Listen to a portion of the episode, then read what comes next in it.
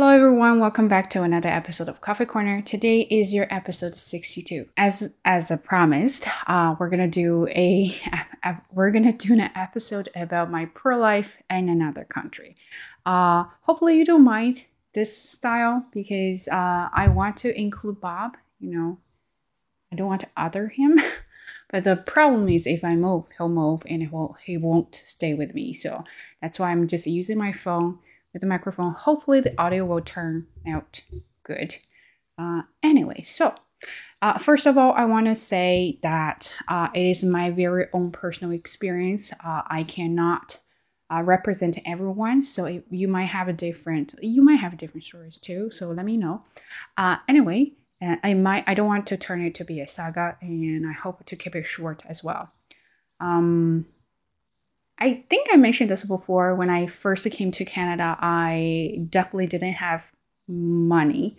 Uh, I was living with the homestay, and that was seven hundred or seven fifty. That was seven hundred a month, and then it went up to seven fifty, and that was most of my expenses here. No, yeah, that's that was the biggest expenses I have in my in my life back then uh, I had that. Uh, so every month, of course, it was like you were worried about your rent all the time. So that's me. Um, back then, we had uh, Target and the Sears, and those are the American stores. So uh, then they kind of, uh, you know, decide to leave Canada. And I really, really love Target. I think Target is my favorite uh, grocery store. No, grocery store. What's that? Supermarket. What is that? Drugstore? Anyway, so you know what I mean. I still remember when I went to uh, Target and I saw toothpaste. It was two ninety nine or three ninety nine. I thought that was super expensive because I had to convert it to uh, uh, RMB, and then of course it was like over ten RMB or something, and I was like, that was really expensive. Uh, and I, I needed I needed shampoo, and then they had one called Herbal something I forgot. It was only a dollar ninety nine. Um, it was really terrible, and my hair was dry as, you know what I mean. It was really really crappy. Um, but okay, so that is not my point. I'm not trying to say that how difficult the life I had before. I was trying to say that if you ever thought about coming to or going to another country to either study or to work, uh, and you don't have much money, and what is the first thing you have to really think about? I got this question a, a few years ago, before I even had a channel or something. It was on Zhihu. Someone uh, actually DM'd me saying that, oh, I don't have money, but I want to go to another country to study. Uh, w- what is your like? What is your advice or tips or something like that? I I so I asked her, uh, do you have a strong mi- mind? So that was my question.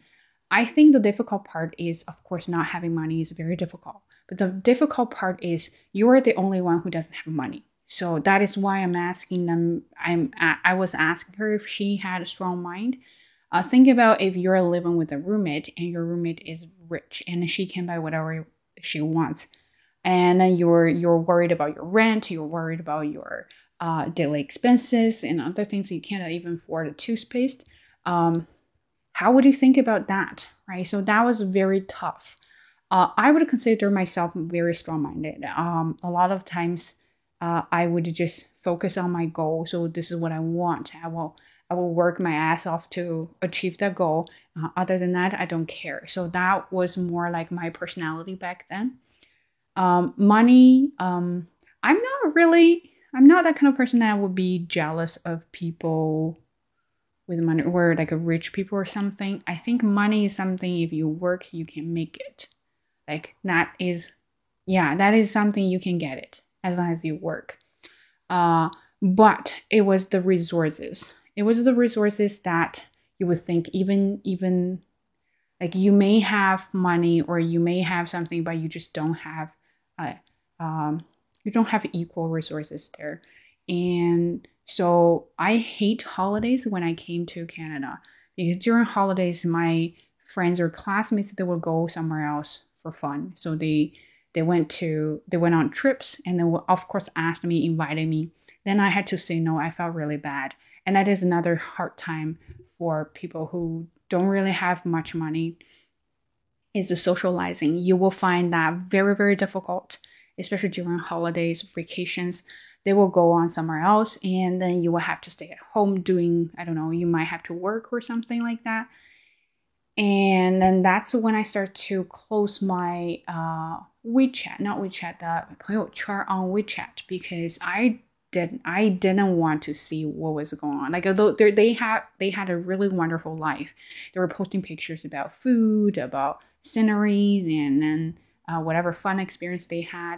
I just felt really bad about, and not myself. But I, I just felt bad in general that I wasn't able to go there. And again, uh, socializing is part of socializing costs money. Okay, so you want to maintain a relationship, not like you're going to buy something for your friends, but more like you have to go with them. You have to be part of the group. And if they go uh, somewhere for lunch, for dinner, and then can you afford that? Plus, here you will pay tax and tips, things like that. And you can't, then you won't go with them. And then, you know, next time when they go have fun, they won't ask you again. And then gradually you just lose them. Uh, that is my thing back then. Very difficult if you really think about going to another country, and that is really something you have to uh, think hard because sometimes you may get twisted like your mental health or anything like how your mentality how you think about things how you deal with people really can get twisted um, because you just couldn't do it uh, i and so money part was fine. And then resources is like, I think I was working really hard. And I told you in the last episode, I was working really hard, but I didn't get it because, of course, I didn't have a powerful parent. Uh, I didn't have useful resources for people who's in charge, who are in charge. And then that's when I realized oh, I started to become a little bit selfish. Uh, I used to be a very generous helper if people came to me, I would always put like 120% of my effort to help the people, uh, whoever in, uh, help the people in need. Uh, that's what I always did. And then I realized for a while I didn't want to do it because I feel like I really worked so hard to get what I needed. And then you look at other people, they just like, yeah, sure, I do it and I get it.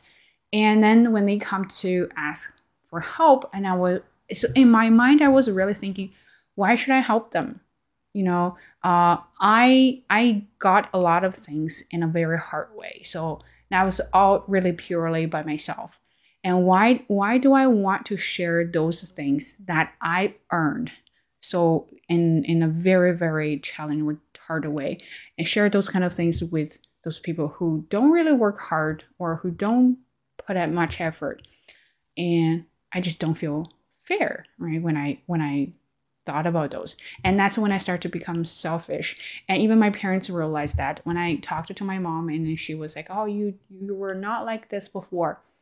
It was very hard to explain uh, how I changed it to that kind of person.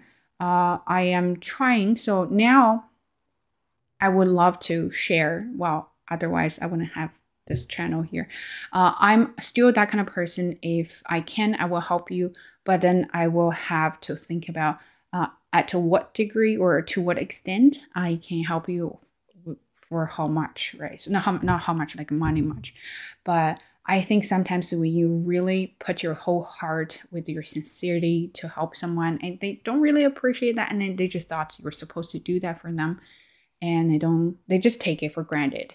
And now uh, you make it a little bit more difficult for them to get your help and then they will realize oh okay so you you actually have to take your time and you have to put effort uh, to help them and then they will kind of appreciate your help right? So that's how i dealt with that. Um so back then uh, i think the most difficult time i had here was 2014 i think it's 2014 and uh, yeah 2014 was the most difficult year for me because i did not have any school. I finished my esl i finished the TESOL courses and then i didn't get any offer from uh, my university and so I, I applied for college to do human resources management which had nothing to do with teaching. Uh, I, I liked it though. So between that uh, during that time, I didn't have school, and of course, for me, I felt like every breath uh, costs money. Seriously, like you go outside, you have to take a bus, and that costs money, and you you have to eat you have to drink. You just even use your phone and like you have to pay for it. Um then i start to work at a chinese restaurant. I feel like that's always that's always the journey for uh, chinese students. Uh, the reason I worked a year there because I didn't really have legal document, right? So uh, if you are enrolled in a public uh, higher education uh, institution, so college or university, you will be granted for uh, like you you can work. You're allowed to work up to twenty hours a week. Uh, I didn't have that, so of course I was working illegally, and the only place would take that was a restaurant. So I went there. Um, I was like the the boss, the owner was always gaslighting you, like all the time. She would yell at you, she push you. Uh, I really had a hard time. I think the saddest moment when when I worked there was a one night. Uh, I was the last one. I had to get everything ready for uh, the second day and, and close everything, clean everything, and then I was waiting for the bus. It was probably already ten thirty, almost close to eleven. Uh, I chopped garlic the whole day, and of course I smelled garlicky. And then I got on a bus. And I could smell myself. It was pretty stinky. I could smell myself, and then I saw a girl a blonde with a very very uh, nice jacket and very stylish. She was so beautiful and she smelled good. That moment really destroyed me. I still can't excuse me. Um, i still can't remember that moment at night. Uh, not many people on the bus and then then you have someone who looked very uh, sophisticated and then you have someone like me who smell like garlic. so that was very hard for me. But I always know that that was temporary.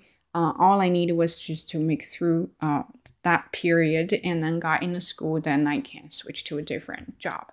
Uh, I didn't like that job. Of course, nobody would like it, but I really appreciate that experience. Um, I was mostly working in the kitchen, washing dishes. Uh, I actually got muscles. Like I, I didn't realize that uh, until I went to a Christmas party. I was wearing an off shoulder, uh, off shoulder. What's that? No, different. I forgot what kind of dress. I will find that dress, and then you can see that. Uh, I saw my muscles. I'm like, oh my god! So maybe you can get free workout there. Uh, I hated that. In my dream, I was still washing dishes all the time. Um, and then I got into college, started my school, and then I went there. Of course, quit. And then she was so funny. She said, uh, "Are you quitting because of me, or are you're quitting because you gotta go. And I was like, of course, I'm not saying that I'm quitting because of you, but I'm quitting because of you. Uh, so that was the end of the working restaurant journey. Um, yeah, I really, really appreciate that one. I think that made me realize what I really wanted. And then I started to do uh, jobs more related to what I wanted, which was teaching. Uh, I started some tutoring uh, jobs, and then I was working at uh, I was working at that uh, private language school where I studied, and but I was doing volunteer jobs, so they, I didn't get paid for that. So my income back then was mainly from tutoring. Um, during the college, of course, it was very intensive. Uh, I barely had the time, but I made sure I always went back to visit that school. So they once they had opportunities, I can I could get something from there. Um, I did probably like two, three years of free work at that school. Um, shredding paper, taking care of a kid, and then something else, and doing summer program. And this is why I hate kids. Not I hate kids. I hate teaching kids because back then in summer, there were some students uh, were there with their kids, and no one was taking care of kids. So so they said, "Oh, babe, do you mind doing that for us?" I mean, so for me, uh, I have no right to say no because my uh, because of my own situation, right? So when you haven't, when you don't have anything, you will say yes to everything. Um, so I did almost all the hard work, uh, and I did the work that nobody wanted. Um, yeah, and again, I appreciate that one. I think my hard work uh, paid off in the end, and when I graduated, uh, they actually offered me a paid job. So they said, "Do you want to stay?" Well, not really well, but that was my first job there. Mm, yeah, very interesting experience, and I'm, I I was very very happy that I got offer from college first. That's where I met my best friend Alicia, and then of course we did we did a, a collaboration before. Uh, I met Alicia, I met Samia, and they are my best of friends, and I felt so lucky. Uh, that's the part I felt lucky about my life here is is about people. All the people I met here, they're wonderful, they're kind, and they're fun, and then they help me get through my difficult life too. So I really appreciate that.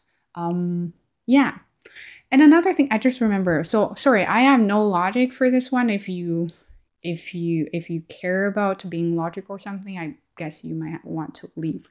Anyway, so back to uh, my poor life when I didn't have money out. I was doing home homestay, but my phone did was not working.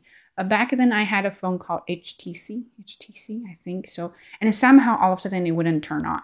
Um, so I had to buy a new one, but I didn't have money. So my solution was, of course, if if so, this is why I like I like Taobao, and you can find everything. But anyway, my first online shopping uh, was for Amazon, and I found a BlackBerry. It was a three hundred dollar sixty eight, no three hundred sixty eight dollars. I still remember that. That was the cheapest phone I could find on, on the internet and I went for it.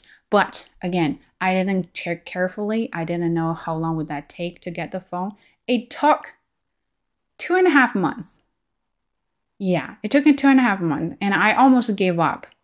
It was so long. So, so for two and a half months, I did not have anything but my computer. Um, so yeah, uh, it was tough. Uh, I still remember my my parents said you gotta you gotta have a phone because that's how we communicate and that's that's blah blah. Anyway, I'm like I was like yeah I know, but I don't want to spend like a six hundred dollar seven hundred dollar on a brand new phone. So I was wait, waiting for that. Uh, very interesting experience. A lot of things I still remember. A lot of things I, I I I get emotional about something, but then sometimes I feel like those kind of experiences are quite funny. Uh, that with the phone thing. Um, when I in 2015 I got an offer from my master program with a scholarship, which is funny. That's why you never gave up because they refused. They said no to me two, three times, and then now they're they now they gave me an offer with a scholarship. When I got the money, I was like, "Holy cow! I'm so rich. What am I gonna do with those money? This money?" I bought myself a camera. Mm, that's the Sony Sony Alpha 6000. I'm still using it. It's been years. Uh, I really loved it. Uh, I love uh, photography. Yes, I love photography. I love taking pictures, and I always wanted a camera, and that was the one. That is seven ninety nine or eight hundred something. Super expensive. The most expensive expensive other than tuition the most expensive thing i've ever bought in my life. Uh, i loved it. I'm still using it. And again if you are thinking about using camera to take uh, videos then that is not the one i would recommend. Plus it's a discontinued. So anyway that was my gift for myself when i got money.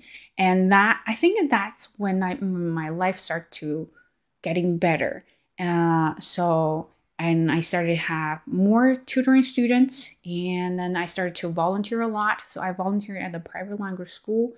Uh, I volunteered at a, a, school board where I'm working right now and also uh, volunteered at a college where I had my HR program. Uh, there they had like a conversation circle or something. I was a facilitator and I also volunteered at a TESOL London Association association something like that. Anyway so as as much as i could.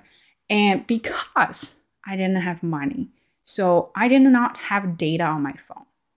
Uh, for very long time i did not have data on my phone. So once i leave my house then i would not ha- i will i will not have uh, internet so that was difficult. And I am very, very, very terrible at directions. So that was so hard.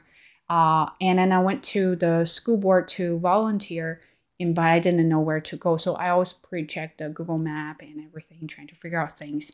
But with the buses in London, uh, here I'm so I'm in London if you want, not the UK one. Uh, buses in this small city, it was chaos. Uh, it was always very hard to know where they go uh, and uh, where you actually get up. And it's not like you have a stop on this side and you will have another stop uh, on the other side. No, it's different. They don't go. They don't go and come back in the same way. I totally got lost there, and um, because I didn't have a map, I, I think it took me an hour and a half to get to where I was, and I was so scared because I went through the woods and I went through a really crappy neighborhood to get to school. So I was really scared. And for that, for like, I got lost for a week, like, constantly. I like something wrong with my with me. Uh, I'm very bad at uh, directions anyway. So, and that is one thing I did not have data. And once I had a little bit extra money, I uh, changed the plan to. I, I still remember that was with Fido, thirty five dollars with uh, with a thirty megabytes. it was like you just use it and it's gone, right? I still can't remember I use a 30 megabytes uh, every month. It was difficult. And another uh, expensive thing was bus tickets. Um, so for me, because I took bus every day back then, and then I had to get like a monthly a month pass. Month pass will be will be better. I would say that, but then it's eighty one dollars. Eighty one dollars a month. So for me, two uh, two most ridiculously expensive things are uh, bus tickets and uh, phone plans. I just I just did not understand because those kind of things are quite cheap uh, in our country, right? But I just could not stand it. $81 every month for a bus. And I, I started to think about what is a better way to save money on transportation. But because I had to commute a lot, mm, among different schools and they were like totally in different directions. So that part couldn't do anything. So then I saved money on phone means I did not have data for a very for many years. For about three, four years, I did not have data here. I didn't know how I survived, but I guess I managed it. Um, one thing I wanted to say that the most difficult time was I mentioned it was 2014. I think I did not get any offers from school and I don't did not like I basically did not really have ideal job. But you, so I forgot someone asked me about this. Look, I feel like I feel lost. Uh, I did not have anything. Da, da da. I don't know what to do. It's oh, it's okay if you don't know what to do, but it is not okay for you to stop. That is the difference.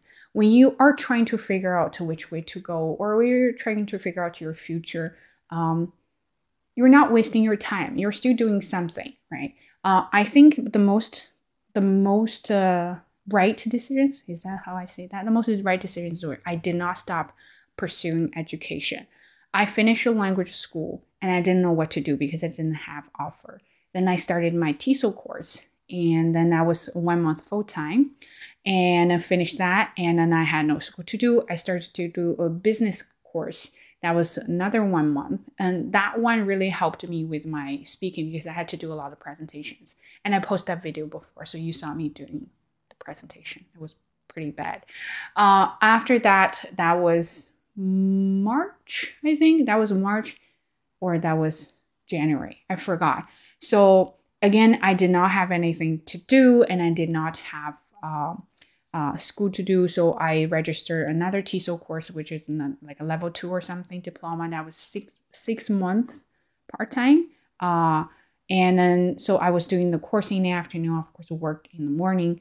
Uh, so by the time I was doing my master, I already had TESOL certificates and TESOL diploma, which really helped me a lot because after I grad, so right away, any kind of teaching jobs, I could I, I could definitely do it because I had certificates already.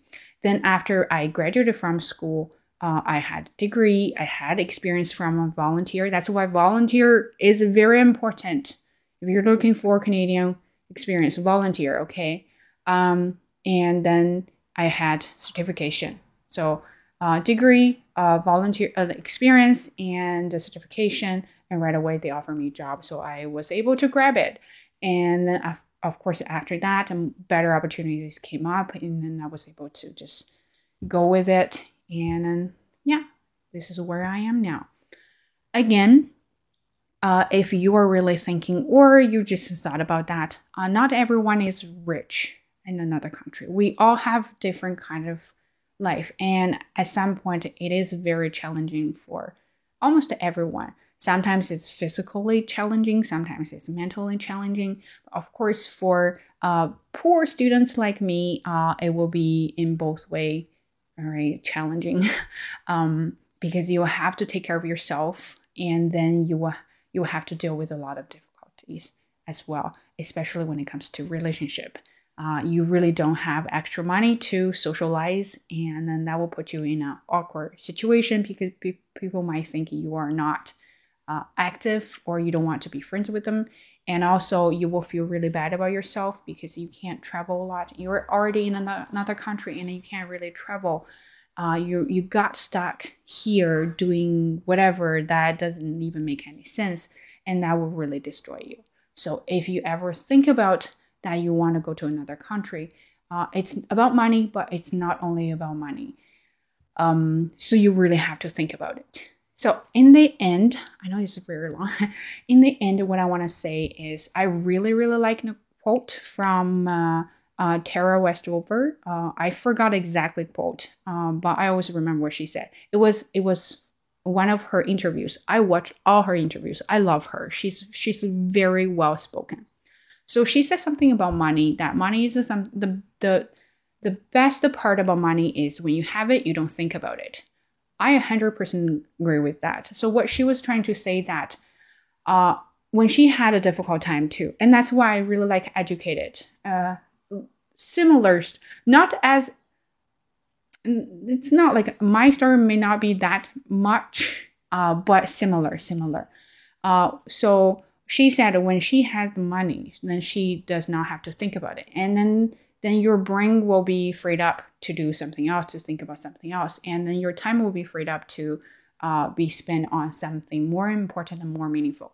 I and I kept thinking about that. I still remember the, those days I spent hours and hours looking for coupons.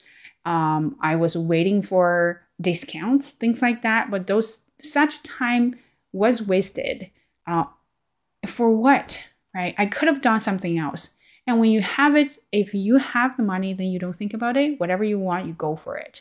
And not only that, and a lot of activities and a lot of interesting programs that you want to do. When you have the money, of course, you have the freedom to do it.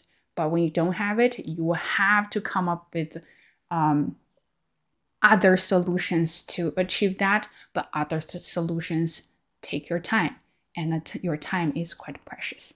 So that is my view about having money. And of course, that was my life about you know, studying in another country, living in another country. Um, the the side effect of being poor is once you are relatively well off, uh, then you become a shopaholic. So that is me. I always mm, buy some useless things. And I used to be like, I only buy these discounted things. Now I would see, oh, I like that uh, dress and two colors. Which one should I pick? And then I will be like, oh, yeah, well, I'll pick both, right? So, uh, but do I need two dresses? Probably not. But then I guess that's the side effect of being poor for too long. Anyway, so it is a long video. Um, I hope you like it. I hope my story won't be too boring for you, but you're more than welcome to comment on this video and let me know if you like it. Next one, I'm thinking about doing something about open to my imperfection. I really has become more comfortable with myself now. So I really want to share that story with you. Anyway, so that's it. Yeah. And I, yeah, hopefully you're not like Bob. already like sleep. Anyway, take care. Uh, see you next time.